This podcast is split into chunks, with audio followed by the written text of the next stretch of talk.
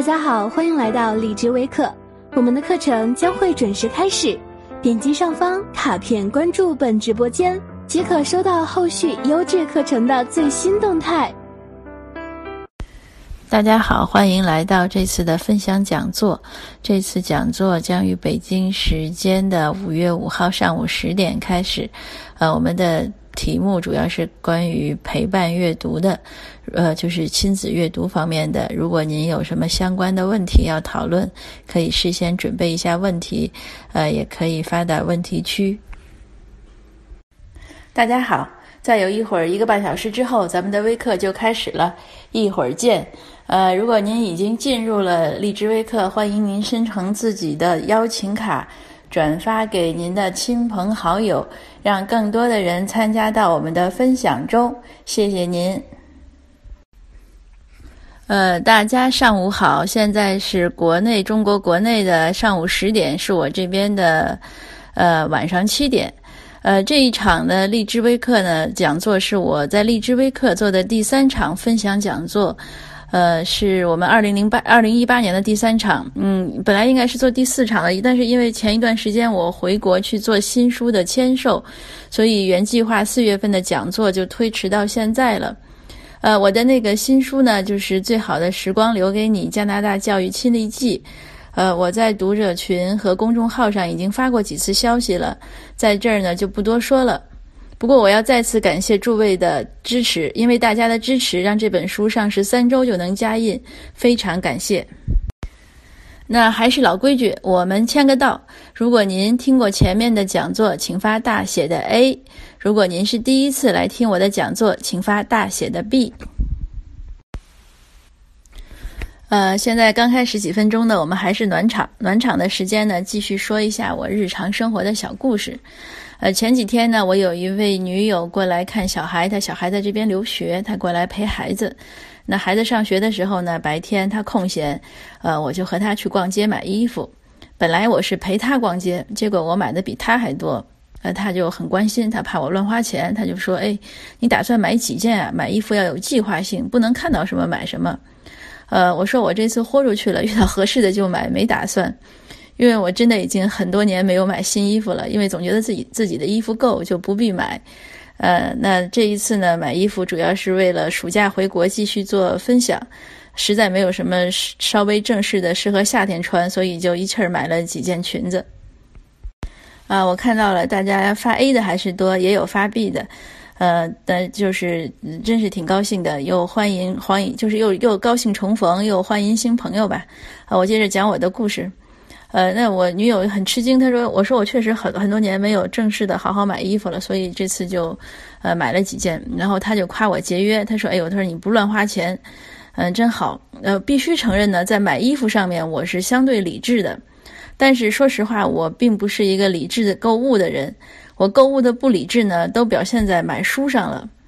呃，在国内就不必说了，呃，那就是真的是见到什么好的就想买。”呃，就是搬家来加拿大之后呢，我的货柜主要是运书和书架。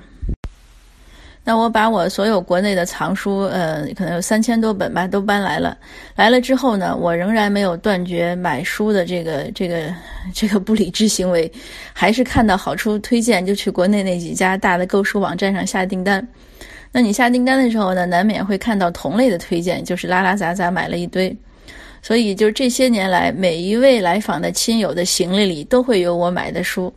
呃，最夸张的一次呢，是有一个小兄弟他来做短暂的商业考察，他就跟我说：“他说，哎，我也没什么行李，你你要带什么，我帮你带。”结果他就帮我托运了两纸箱书过来。这些书呢，不仅是有我和先生的，有我们自己的，也有给我的小孩，我的儿子迪迪买的。呃，很多朋友很熟悉迪迪了，因为我经常在故事里提他。他今年已经十三岁了，七年级，九月份就要八年级了。呃，在这儿呢，有不少本地的华人家长都问过我们，因为迪迪呢是从小学一年级，呃，就是第一个学期结束过来的，但是他的中文呢不仅没有忘，还一直在进步。现在迪迪已经能写一千字的作文了，当然，呃，他是可以读三国，那中文交流啊，呃，中英翻译都没问题。呃，但是他写作文是靠打字，他手写还是不行。一但是他这个成绩也算不错了，因为我都知道有的孩子十岁、十二岁来来，然后到了上大学的时候呢，连中文都说不好了。呃，所以我们刚来的时候呢，老移民给的建议都是说，哎，你不用担心孩子的英文，要担心的是孩子的中文的退化。那我确实后来也见到了，也真的是挺担心。但是迪迪的中文一直在进步，嗯，他的中文的进步呢，呃，很大原因是他是他没有停止中文书的阅读，这当然和我们的支持和鼓励分不开。那今天呢，我就想分享一下我们是如何一直给予迪迪阅读方面的支持。呃，秘诀呢，我就概括为四个字：陪伴阅读。呃，还是分上下两场。上半场呢，我想聊聊学前的陪伴阅读；下半场呢，是想谈一下，就是孩子上学之后、孩子认字以后的陪伴阅读。啊，我连着发了三张 PPT，第一张呢，就是我，呃，迄今为止在千聊和呃荔枝微课做的分享讲座，一共是五次了。那前两次是在千聊。呃，第二章呢，就是我这一次讲座的。大概的内容就是分上下两场，呃，上下两个半场，呃，是写的呢是这个就是秘诀吧，窍门吧，应该怎么做？呃，那接着呢是发上半场的，呃，这个具体内容。上半场呢，我写啊想写的就是陪伴阅读对孩子的好处作用。那我们开始说上半场。呃，学前的陪伴，我总结为就是要真心陪伴，用心体会。呃，陪伴阅读呢，这四个字字面意思很清晰，就是家长陪着孩子一起阅读。说起来容易呢，做起来真的不是那么容易。有些人呢，可能望文生义，觉得哎，我陪着就行了。就像有的父母陪着孩子学习，孩子写作业，父母在旁边刷手机追剧。那如果我说呢，如果这个这样陪呢，还不如不陪。呃，当然还有一些父母呢，连这个都不如，就是孩子在屋里写作业，父母在客厅里打麻将，呃，这个真的是不如不陪伴。那有的家长可能说了，呃，孩子读书写作业不能独立进行吗？为什么家长一定要陪呢？呃，家长不能忙自己的事儿吗？我没什么太高深的理论，但是以我的实践经验和观察体会吧。我觉得家长是可以做自己的事情，比如说工作呀、做家务，呃，但是不要娱乐。你像刷手机呀、追剧呀、打牌，这些都是娱乐。那你想想，孩子还小，就是学习嘛，是个苦差事。那我们娱乐的时候，让孩子学习，让孩子读书，他难免心里会不平衡，因为孩子的许多语言行为都是以家长为范本的，就是言传身教。那如果家长工作啊做家务，孩子体会到的是家长的勤奋和对家庭的照顾，内心的感受是不同的。嗯，那我说回阅读吧。就阅读来说呢，我的体会是，呃，孩子需要家长陪伴阅读，一方面是心理需求，呃，更多的尤其对于学龄前儿童来说呢，他有理解学习的需要。呃，当然也不是说家长不陪着阅读，孩子就没法学习。那不少家庭中，家长可能限于知识水平或者工作生活所迫。都没办法陪孩子，孩子一样可以茁壮成长。那我们在这儿分享的呢，就是说，如果家长有条件陪伴阅读，怎么做可能会比较好。呃，迪迪几个月大的时候，从他会坐呢就开始翻书玩。最早翻的呢是那种幼儿图片书，就是养过小孩的人可能都知道，就是那种厚厚的纸，然后书角呢他一般切成圆的，这样不划孩子的手。里面印的都是大苹果啊、西红柿啊、香蕉啊，就是鲜艳的，然后又是日常生活中常见的图片。下面有对应的中文，有的呢讲究的可能还有英文啊、拼音。当然，事实证明呢，对滴滴来说呢，下面印什么文字啊、拼音都没用。不过，可能有的孩子就是善于认字、有认字天赋的孩子，可能也是有用的。呃，我们给迪迪这样的书呢，就是当玩具给他的。就是他翻书呢，因为他可以练习手指的灵活度，就算一种游戏。因为小孩嘛，他就是要玩，他玩什么都是玩。那你给他翻个书也是玩，那所以就看多久呀，看到什么都无所谓。有的父母呢，比较在意孩子的早期的大脑开发，可是我的体会呢，就是孩子有自己的成长节奏，千万不要强行开发，只能是循序渐进。有的孩子可能确实比较聪明，那就你就根据他的这个接受状况多开发一点；有的孩子呢就是正常的节奏，呃，甚至可能还慢一点，那咱就少开发一点。呃，那我们的经验呢，就是说，呃，我觉得跟孩子多说话，可能更有利于大脑开发。呃，这一点呢，是我是见到过理论支持的。有一位美国教育专家写过文章，但是他名字我忘了。呃，他就是认为，从婴儿期甚至胎儿期，家长呢要时刻告诉孩子，就是他他现在在发生什么变化。因为小孩尤其躺着的时候，他其实不知道他在干嘛。所以，比如说妈妈抱着小婴儿离开床，想到院子里的时候，就和孩子说：“哎，妈妈抱你起来，咱们去院子里玩会儿。”然后你把小孩放在童车上，推出院子，到了院子，就是每一步动作你都要随口跟他说一下到哪儿了，干嘛？比如说咱们坐车，咱们去院子里，就是这样。那孩子稍微大些呢，有些举止行为不对的时候呢，呃，家长不能不应该只说不对，要告诉他原因，呃，这样孩子才能记住。因为你只说不对，他不知道他怎么不对，他理解不了。比如说，迪迪一岁多的时候在院子里玩，然后当时家里有一只狗叫阿黄，他就伸脚去踩那个阿黄的尾巴。那我看到了，我就跟他讲，我说你不能踩狗的尾巴，因为它会疼。那旁边的亲友呢就说：“哎，你孩子这么小，他懂什么？”可是我认为呢，他即使当时不懂或者不能全懂，也能懂一些。你如果不跟他说，他永远都不懂。所以我觉得我是很主张要从小就孩子从小的时候要跟他养成沟通的习惯，这样他更容易形成理性思维的这种思考习惯，明白事情的缘由，然后明白做事情要遵遵循规律，呃，不能太任性，这样长大了才比较容易养成遵守规律的习惯。那好，我们接着说回阅读，就是刚才说那种呃印着画片的呃图图画书，我们给迪迪买了一些。呃，迪迪从小的时候呢，他的衣服很多都是大孩子旧衣服，呃，即使买呢，也都是摊儿上啊或者小店儿里的，没有什么名牌。因为我觉得孩子长得快，然后你如果从旧衣服这个角度来讲呢，它洗多了还柔软，而且如果纺织那个纺织的过程有些什么不好的元素因素都可以洗掉，所以我觉得旧衣服就蛮好。那没有旧衣服就买点便宜的衣服，他穿一穿就就小了也无所谓。呃，他的玩具呢也不多，大部分也是大孩子淘汰下来送我们的，或者就是朋友过来送的。呃，但是他的书多，而且都是新的，所以从他可以坐着开始翻着看书开始，给他买书就是一个固定的项目。这个人家都说钱花哪儿哪儿好，这个我也相信，因为从小给他买书，他从小翻书，然后有自己有很多书，所以迪迪很小的时候对书就有一种亲近感。嗯，我记得他三四岁大的时候呢，他去我办公室，他站在那个厅里，因为我们办公室靠墙都是摆了一圈书架，然后都放的书，他就吸口气，他说办公室的味道真好闻，有书的香气，所以确实他是从小就喜欢。那我们对他看书的要求呢也比较严，就是手要干净，不能折书页，吃东西喝水的时候不能看书，呃，基本上就是说你看过那书跟没看过一样。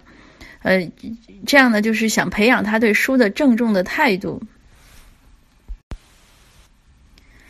呃，就是前两天有一位有一位读者，呃，跟我交流读后读后感的时候，他还说，他说所有的细致的细节都来自于对某事物或者对某人的尊重。嗯，我觉得就是他说的是这样，就是我们喜欢的东西，我们一定不会轻慢。所以反过来是这样，当我们尊重书的时候呢，我们才会喜欢阅读。呃，那我们说，接着说，我们怎么从迪迪的这个开始看图画书的时候就陪伴他阅读？呃，有的时候呢，他翻，我们就会在旁边指着图片说，呃，这是大苹果，这是大香蕉。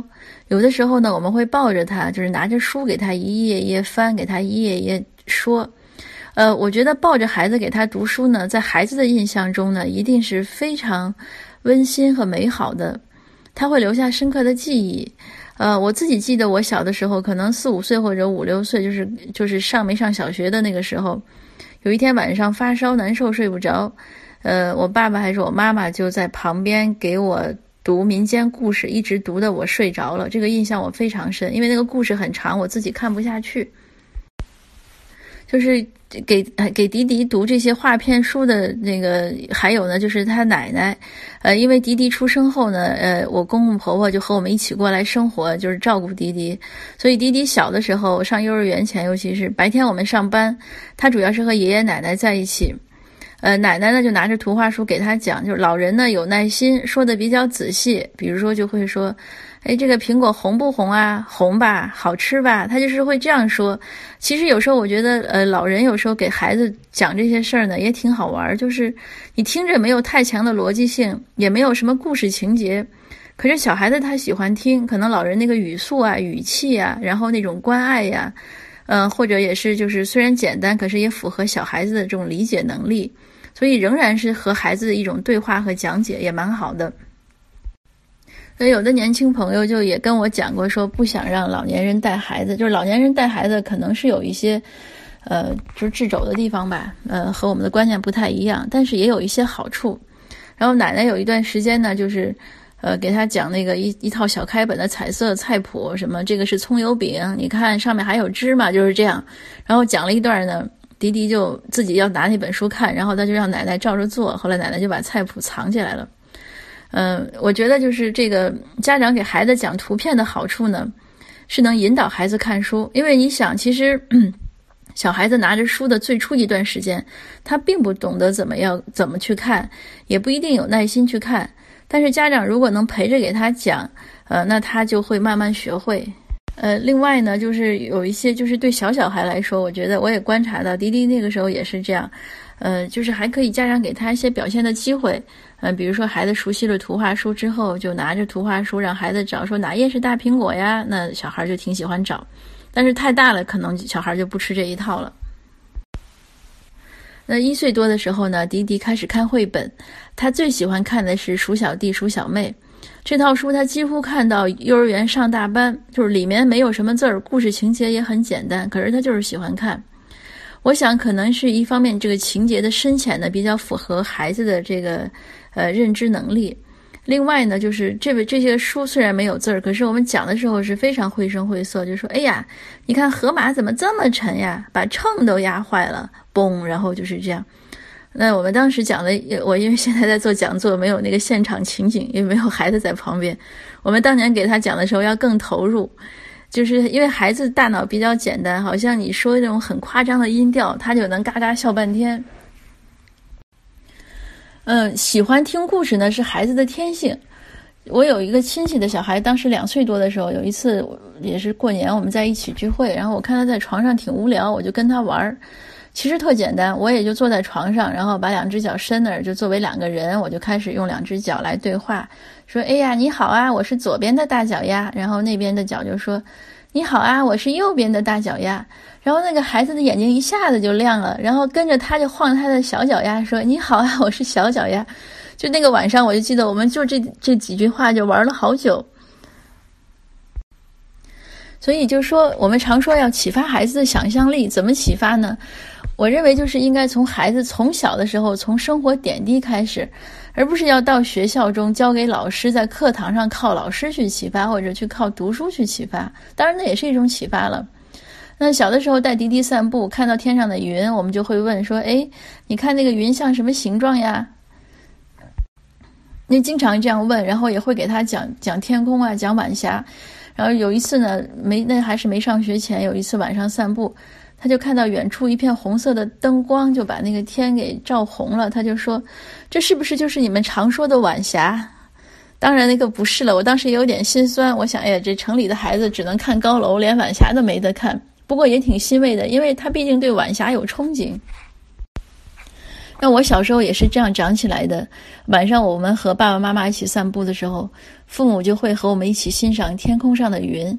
就这个不是家长做样子，不是考试，是他们也觉得云彩变化多端很好看。那我们就会跟着去讨论。嗯，我妈妈唱歌很好听。我们小的时候呢，她有时候在家休息的时候就会唱歌，然后我们就自由的跳舞，想怎么跳就怎么跳，呃，自己跟着歌词想动作。所以我觉得这些都是有助于孩子培养孩子的这个想象力啊、创意能力啊。那迪迪六七岁的时候已经搬家来加拿大了，然后有一次放学的路上，他看到山腰上有一朵云，他就说：“哎，为什么那朵云在山腰啊？没有？”跟别的云一样在天上，我就随口讲，哎，我说云彩贪玩掉队了，结果回家好久，他还挂念那朵云，他说是不是跟上大部队了？然后我们又出门看了一眼，才放心。这些呢，就是我说的，就是要真心陪伴，用心体会。因为大家，比如说你去看儿童剧，也会发现儿童剧演的很夸张，成人们可能觉得很无聊，可是孩子很投入。呃，然后我就说念书的时候啊，也是这样。呃，如果你你不他你不投入，孩子他也不爱听。跟孩子做游戏也是一样。所以呢，就是说给孩子读故事的时候呢，最好要声情并茂。这个。我觉得还有个作用，就是不仅为了吸引孩子的注意力，还有的，就是就是培养，就是我们刚才说的培养孩子想象力，还有就是能让我们跟着体会到许多之前我们可能已经忽略或者遗忘的乐趣。那我们现在孩子的绘本呀、书呀是很多的，无论引进还是原创，都是我想像我七零后，可能八零后的父母也不一定小的时候有过那些书。那其实是很新鲜的，对我们来说。那孩子提的问题呢，也是有时候大人觉得匪夷所思，可是孩子他就问了，也很有趣。所以我觉得跟着孩子读故事呀，观察、思考生活中的细节，会发现许多乐趣。就是这就是我们常说的，要和孩子呃共同成长、共同进步、共同享受生活。你想，如果我们陪伴孩子的时候，我们能感受到乐趣无限。我们就会享受生活，而不会觉得陪伴孩子是累赘。如果我们感受不到乐趣，仅仅是把陪伴当做义务和工作，那自然就不会不耐烦，会抱怨。你说：“哎呦，自从有了你，我都没时间逛街了，都来陪你了，你还不听话。”这所以家长就很容易烦。在这儿呢，也给家长们立个志：如果孩子很喜欢让你读故事，那其实对你的是一种肯定。呃，就是因为孩子他像他很敏感的，他一定会找他喜欢的、觉得可亲的，呃，故事读得有趣的成年人，他们才会让他读故事。所以，如果找你读，那一定是一种肯定，要好好珍惜。呃，迪迪一岁七个月的时候呢。第一次开始自己开口组织语言，之前都是重复他人的话，这个是我查过的。因为他出生两个月后，我开始给他写成长博客。我这个写讲座稿的时候，我特意又翻回去查了一下，确实是一岁七个月。呃，我当时是晚上，他在阳台上看那个夜空里飞过的飞机，他先说飞机，因为飞机这个词他知道，然后他就突然说红灯，因为飞机夜航时候灯光是红的。那红灯是他组的词，所以当时我们都很激动啊。这个不过也不意外，因为这就是每天给孩子读故事的好处，孩子能接受到的很多这种呃词汇，就是丰富的词汇，而不是日常语言。如果不读故事，那孩子每天听的就是吃饭饭啊、睡觉觉这些话。啊，在这儿也插一句，就是建议呢，不要跟孩子说这种婴儿语。这个我也是看过有理论，就是说你说吃饭睡觉和你说吃饭饭睡觉觉这个词，对婴儿来说它是一样的。呃，但是你编了这种词呢，反而让他的学语言可能会遇到一些障碍，而且人格独立啊什么可能都不太好。所以就是家长如果跟孩子说话，就用正常的语言说话就可以，但是语速你可以放慢一点，然后语气亲切一些。呃，关键是有耐心，因为说一遍孩子可能他理解不了或者不会遵从。那迪迪的绘本呢，大概有两百多种，除了我们买的呢，也有不少是朋友送的。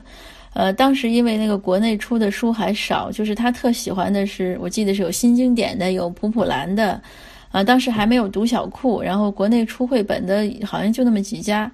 呃，有读有问具体书目，我现在记得的呢是有。呃，鼠小弟、鼠小妹、小熊宝宝、七色花、石头汤、鼹鼠的故事、小熊兄妹等等，那个具体的书目呢？等我把书运过来的时候，我就会写。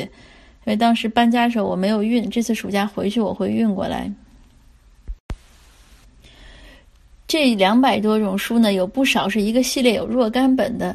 那所有的故事我们都给他读过不止一遍，所以可见那些年的劳动量。但这儿我要郑重声明一些。呃，声明一下，这个读故事的主力呢是迪迪的爸爸，因为迪迪三岁的时候呢，我去连着几年，就是我就去读书，连着几年都是，呃，很忙碌的学习状态，就读硕士、博士、写论文、考雅思、移民什么的，所以照顾迪迪的事情呢，主要是他爸爸来承担。迪迪的爸爸特别喜欢讲故事，然后从他上幼儿园开始。每天晚上散步的时候呢，他爸爸都给他讲讲讲故事，讲了全本的《西游记》，然后讲了半本的《封神》，因为后来迪迪就他听了故事就要去给幼儿园小朋友讲，讲封神的时候呢，老师听见了说太血腥了，就建议不要讲。呃，但是《西游记》是全讲完了。那个他他爸爸讲故事很投入，白天他要备课，要看原著，呃，确保精确有趣，然后没有错误。他有很多细节，他也讲了很多，什么猪八戒的钉耙有多重，他都知道。呃，所以呢，还是我们说的那句话，就是对孩子的陪伴呢，是真心投入，是享受，这才是有价值的陪伴。呃，他爸爸讲故事声音很洪亮。所以那那几年的盛况就是他他他领着迪迪在前面边走边讲，后面就跟着几个小孩儿，那个还有什么姥姥奶奶就跟着听，嗯，所以反正一直是把《西游记》全讲完了。呃，迪迪什么时候开始独立看书的时候呢？我记不清了。印象中呢，就是我们讲故事呢，要讲到小学之前，有很多故事呢，他就是熟悉了呢，就是不要我们讲，他也喜欢我们陪在一旁看。所以晚上看书的时候呢，就是或者我们趴在床上和他一起看他的书，呃，或者我们看自己的书呢，他在旁边看他的书。呃，三岁多以后呢，他看书的内容就丰富了，呃，也喜欢表演，许多故事呢都是他爸爸坐在床头读，他在床上手舞足蹈的演。那个时候我晚上要上自习，等我晚上回来呢，他们爷俩就会重新这个彩排完了就会重新给我演一次，呃，演的挺好。他特喜欢演的一个故事，就是鼹鼠的故事里面那个鼹鼠采麻做衣服那一集。呃，迪迪认字呢，也是从他爸爸讲故事开始。就是以前我在别的 那个讲座中也讲过，他两岁多的时候呢，我犯过一个错误，就是我想让他认字，我就突发奇想做了很多生字卡，然后让他拿着读，他根本都不买账。结果，而且不仅不买账呢，他连带着就是连那个书上如果有字多的书，他也不喜欢看了。后来一直到他四五岁的时候呢，他爸爸给他读小熊兄妹的故事，呃，一边读呢一边指着下面的字，然后多次之后他就认识了。呃，他小学申请的时候呢，我们考的是私校，呃，都通过了测试，所以我觉得这个呃效果还不错。当然，那个拼音啊，那个写字是幼儿园教的。好，这个好像今天我讲的有点慢，有点超时了，内容也有点多。呃，上半场呢就到这儿。呃，如果呢您也曾以享受的态度给孩子读过故事，那就请发一个大写的 A。如果您打算就是用这样的态度为孩子，就是将来要为孩子这样读故事呢，那就请发一个大写的 B。呃，下半场呢我们就讲一下上学以后的陪伴。呃，我总结为全力支持，以身作则。呃，孩子学前的陪伴呢，我们说很重要，因为可以帮他培养阅读兴趣，开启想象力，丰富语言能力，认字等等。上学之后呢，他虽然已经认识了字，可以自己读书，但是我的体会呢是陪伴阅读也很重要。呃，我们还是说迪迪的故事吧。呃，小学第一个学期呢，他过得很顺利。放寒假的时候呢，我们就搬家来加拿大。抵达次日，我们就给他报了小学的名，呃，就这边小学，所以第三天就送他去学校。班里呢有会说中文的小帮手，呃，帮他翻译，所以他那个呃，他那个老师呢也很关心他，就是会时常督促，呃，迪迪从班里啊或者学校图书馆借书看。那他借的书呢，虽然都是绘本，就是英文绘本，也是没什么字儿，呃，就没有多少单词。可是他觉得难，许多单词他不认识，所以他也不想看。那这个时候呢，呃，迪迪的中文呢已经可以读皮皮鲁呀、舒可贝塔了，可是他英文呢却还不能读绘本，所以这个我们也可以体会到，这个孩子心里肯定觉得有受挫的感觉。呃，我们其实之前呢，他在幼儿园学了三年英文，还参加过额外的幼儿园额外的英文活动，老师还是加拿大去的。然后来之前呢，我们也花了不少钱给他补私教。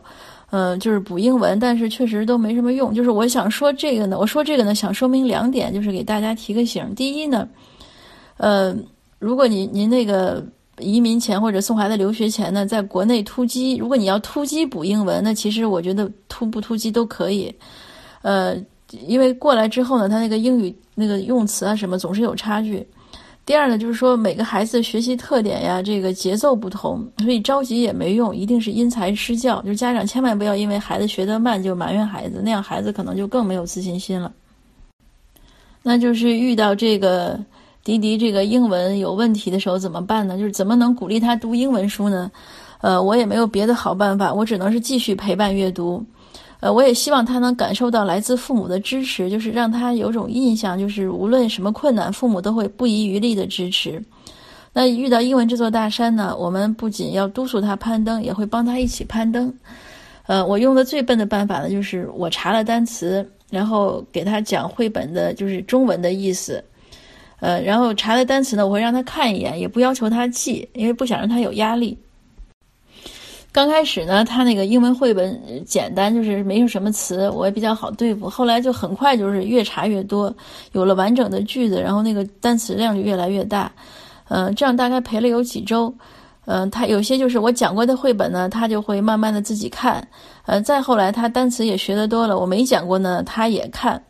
我印象中最后查的一本呢，是一个小孩那个攀登珠穆朗玛峰的故事，我查了六十多个单词。所以这个我我的雅思是 我的雅思阅读是考八分的，那就是错了一两个词题，可能大概一道题。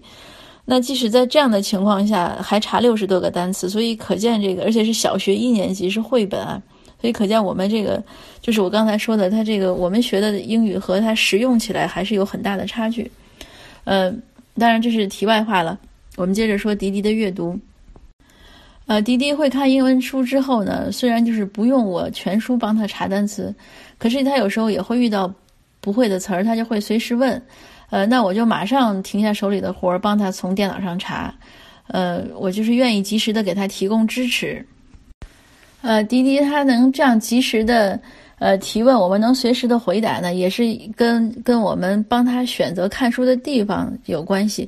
我们给他那个看书的地方呢，就在我的书桌的对面铺了一张地毯，呃，我们俗称小狗窝。然后那个地方呢，呃，我们把它搞得很郑重，就是呃，一般呃谁要上去就尽量不要上去踩，因为他要趴那儿看书。然后靠墙呢放了一排他的书。嗯，那尽量不要上去踩。如果要上去踩呢，都要脱了拖鞋，就是你穿着袜子去踩。有的客人来的时候呢，他可能不知道，如果迪迪不在，那客人踩就踩了也无所谓。但如果迪迪在，他看到了，那我一定会就是提醒一下客人说：“哎，你不要踩，那是我们孩子看书的地方。”嗯，就是让让他觉得他有一个很很郑重的一个地方看书，他自己也很喜欢那儿，因为他就在我书桌对面嘛，所以一直就是能陪着他。然后他有问题也可以随时提，呃，我记得他四年级之前呢，我也常坐在他的小狗窝里给他读中文书，呃，迪迪中文书的阅读能力呢进步的是挺快，他好像二年级的时候就可以读《哈利波特》的中文版，可是有的时候呢，有一些书呢，他会嗯不愿意自己读，有可能是没有兴趣，也可能是字太难了，一般这种情况呢，呃，我就给他读个开头，读一两章，他有的时候听听出兴趣了，他就自己看了。这个其实也是阅读陪伴的一部分，呃，我自己记得三年级的时候读《一千零一夜》，刚开始也是看不下去，也是我爸爸帮我读个开头，那故事吸引了就能看下去了。所以我觉得，就就是孩子认字之后，如果孩子有需需要，就是希望家长给读故事，家长也可以读一读，呃，就算是一个亲子关系嘛，一个亲子相处的时间也是很温馨的。那就陪伴阅读呢，不仅是家长可以给予，就是像我们刚才讲的祖父母啊、外祖父母啊，也可以或者什么亲戚。然后手足之间呢，我觉得触动作用也挺强。嗯，我小的时候就是我姐姐读什么书，然后她读了，有时候她跟我说，我就有兴趣，或者我看着她读，我就挺羡慕，我就跟着读。然后那天我有个同学看我要讲这个题目，他也说，他小时候读书呢，刚开始是他妈妈给他读，后来他就是他有俩哥哥，他就跟着他哥哥们读。所以认字啊、学习啊都挺快的。然后现在有些家里不是也有了二胎什么的，就两个孩子甚至三个孩子，其实手足之间这种触动还是蛮强的。那我们对迪迪的这个陪伴阅读呢，我觉得还包括随时分享他的情绪，因为小孩子有时候看书看到好玩的时候时候呢，他就喜欢随口讲。我自己小时候也有这个习惯。包括我现在如果有什么好玩的事情，我也希望讲给一些就是呃亲近的人，想让他们分享。所以当迪迪跟我分享他看书中的乐趣的时候，呃或者什么奇闻，他就跟我说，那我因为一般都在写作，就是我被打断了，我也觉得没关系，我就乐意停下来听一听他。就这个还有一个意外的好处，就是我能发现他有些字儿是读错的。呃，然后我就会给他纠正。迪迪这一点很好，他也不生气，呃，他就会听。呃，当然这个也是家长一定纠错的时候呢，就是建议你就是该就事论事，就是不慢不知，就别说那么多其他的话。呃，别批评，别挖苦，别说，哎，怎么这个字儿还不会读什么？或者你连这个字儿你都读错，就这样的话都不要说，就是告诉孩子这个字儿读什么就完了。呃，这样孩子呢也比较容易接受。呃，席慕容呢记得有一篇文章就说过，他儿子四年级的时候读福尔摩斯很害怕，然后就要他在旁边，呃，一会儿就会喊他一声说妈妈你在吗什么的。然后迪迪呢，去年暑假去，呃，当时我们去姥姥家，然后他也是赶上读福尔摩斯，呃，他也害怕，就是我在哪儿，他就在哪儿，我我上楼他就上楼，我下楼他就下楼。读的紧张的时候呢，他就会说出来，因为他需要舒缓他的心情。所以就是说，父母其实你我们能给予孩子支持，真的是很多方面的。那除了分享情绪呢？这两年他上中学之后呢，他开始跟我们讨论其中的一些事件和观点。呃，他或者会会和我，或者会和他爸爸，或者和我们一起，呃，讨论观点的时候呢，我们认为我们和孩子是平等的，就像朋友一样。所以虽然有一些问题可能是貌似幼稚，或者是呃，就是成年人不能理解，但是我们都尽量不说负面的话。有时候他爸爸偶然会说说，哎，这些事儿你现在太小还不懂。那我就会跟着打圆场，我就说，哎，慢慢去慢慢了解就知道了。现在先先了解着这样子，因为我确实觉得，孩子的理解能力虽然有局限性，但是我们不能一味的否定，要鼓励他有想法，要鼓励他有疑问，要鼓励他的表达，他才敢敢于表达。如果他一说，我们就说，哎，错了，什么你连这个都不懂，那他就不敢说了。所以迪迪和我们基本上都是会畅所欲言。呃，那现在他已经马上快八年级了，他问的有一些知识点呢，我们也不知道。那知之为知之嘛，不知为不知。那我们不知道就跟他说，哎，我不知道，你上网查查。呃，对他有些观点呢，我们可能不赞同，呃，但我们会说的比较委婉，我们就会说，哎，对你的观点我们持保留态度，呃，或者就是说他有时候不理解我们的观点，那我们也可能就说，你慢慢体会一下，可能就会明白。我们会这样说。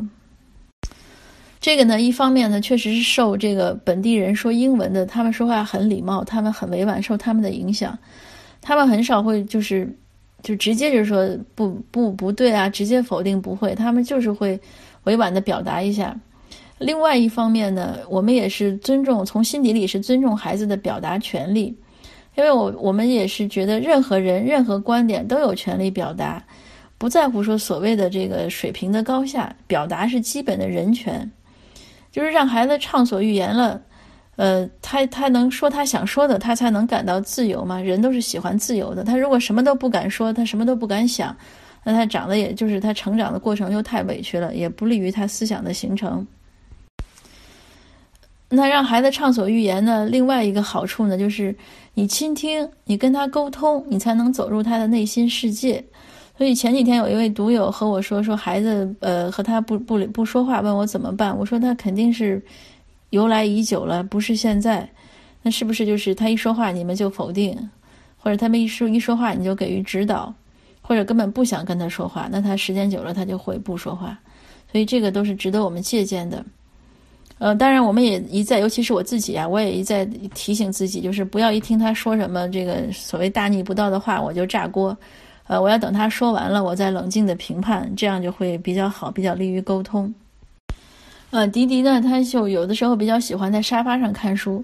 呃，这个之前我也有顾虑，因为我说我是七零后嘛，我们那一代人那个成长环境还是要你这个，呃，坐有坐样，站有站样。那个沙发在我印象中都是这种享受的、懒散的。我自己是很少去坐在沙发上工作或者看书，我都会坐在书桌前。但后来我也想通了，因为每一代有每一代的成长环境，对滴滴来说，尤其是在加拿大长起来，他们追求的还是享受生活，他怎么舒服，他觉得怎么好，呃，观念和我们是不同的。那我也想，他坐的舒服了，他看他读书也就会舒服。所以呢，我们又在沙发旁边给他额外的放了盏地灯，就是要他看书的时候把灯打开，保护眼睛。呃，但是呢，就是其他的就没有管太多。但是不许他在沙发那边写作业，啊，写作业呢还是要回到书桌上。呃，刚才开始的时候说了，就是我买书呢很喜欢给弟弟买，呃，随着他呃就是这个给孩子买书呢，我觉得呃，我是觉得不用吝啬。虽然呃都说加拿大的书贵，也确实贵，但是你要是和这个出去吃顿饭相比，就是一顿饭钱，或者就一个人的一顿饭钱。但是一本书你能看很久。呃，国内的书价格现在也涨起来了，但是我想也是一顿饭钱的事儿。所以我建议，如果家里条件允许的话，宁可不带孩子出去吃饭，宁可不买新衣服，但是要给他买书。因为这个书呢，还是会影响的更长久。我小的时候就是，而且这个会给孩子的呃购物养成一个习惯，就是为我也在想，为什么我有买书的这种习惯、狂热的爱好？我记得我小时候刚上小学的时候，老师让买呃拼音卡，当时我爸爸下班已经已经好像快六点了，我一说要买卡片，我们家都没吃饭，好像我爸就把我。抱起来，我就放到自行车那个大梁上，就带着我就去新华书店，就赶在下班前去买卡片，买那个拼音卡。呃，第二天我可能是我们班里唯一一个带过去的。那小孩子嘛，就是你你是唯一一个，老师就会表扬自己，就觉得沾沾自喜，挺得意的。那这件事情就给我一个印象，就是买书是家里支持的。我想这也有这个原因，所以我对买书呢也是很很投入。呃，但是对买衣服啊什么的，就相对就比较理智。那我们就是加拿大这边呢，其实图书馆是非常好、非常方便。它好到什么程度呢？就是它不限制你，它可能一次可以借十十多本书吧，而且就那个借书的那个时间也蛮长。呃，关键还有这样，如果你想你有他图书馆的图书那个借书卡，如果你你要的书图书馆没有，呃，他可以去替你采购，然后采购到了呢，他通知你去借。所以基本上，如果你不想买书呢，你都可以不用买。呃，但是迪迪呢，他对一些自己喜欢的书呢，他还是想买。呃，当他想，当他要说买的时候呢，我就给他买，因为我想他喜欢，他希望自己拥有，然后这样他能反复看。呃，我不会说，哎，你去图书馆借，我不会，我就去给他买。那买中文书的时候呢，是这样，呃，有的时候呢，是我觉得有些书很好，就是有些书是妈妈觉得不错的书，大概是这样，我也会给他买。呃，但是他还是会让他自己挑的时候多，呃，有的时候就是买过来呢，尤其是我我认为好的书给他买，他不看，他就是不喜欢看，他不看呢，我也就不说什么了，反正就是买多了放那儿吧，过两天就捐了就算了，所以这个也是给我一个一个教训，呃，还是应该让他自己就是自己选自己喜欢的。呃，迪迪到现在呢，他对纸书还是比较热爱。虽然他喜欢玩电脑游戏、用电脑，但是他不喜欢看电子书。那个 Kindle 我给他，他都不看。他就说，呃，电子书他觉得没有看书的感觉，他觉得纸书的感觉好。所以我就说，这个孩子的许多行为呢，都是习得的，就是不是靠指令就完成的。那他喜欢看书呢，对书的热爱肯定和我们，我和我先生这种热爱呢，也是，呃，也是有关联的。就是还是那句话，就是言传身教。你希望孩子成长为什么样的人？那我们做父母的呢？呃，至少要努力向那个方向发展。呃，这样孩子呢就很容易，就更容易吧，趋向于那个目标。那对迪迪来说呢，他爱看书，呃，爱到什么程度呢？就是这也就是像很多我们说在机场看到老外，就是拿本书看就够了。迪迪也是这样。如果我们有些出时候带他出去办事，一定要给他记得带一本或者两本书。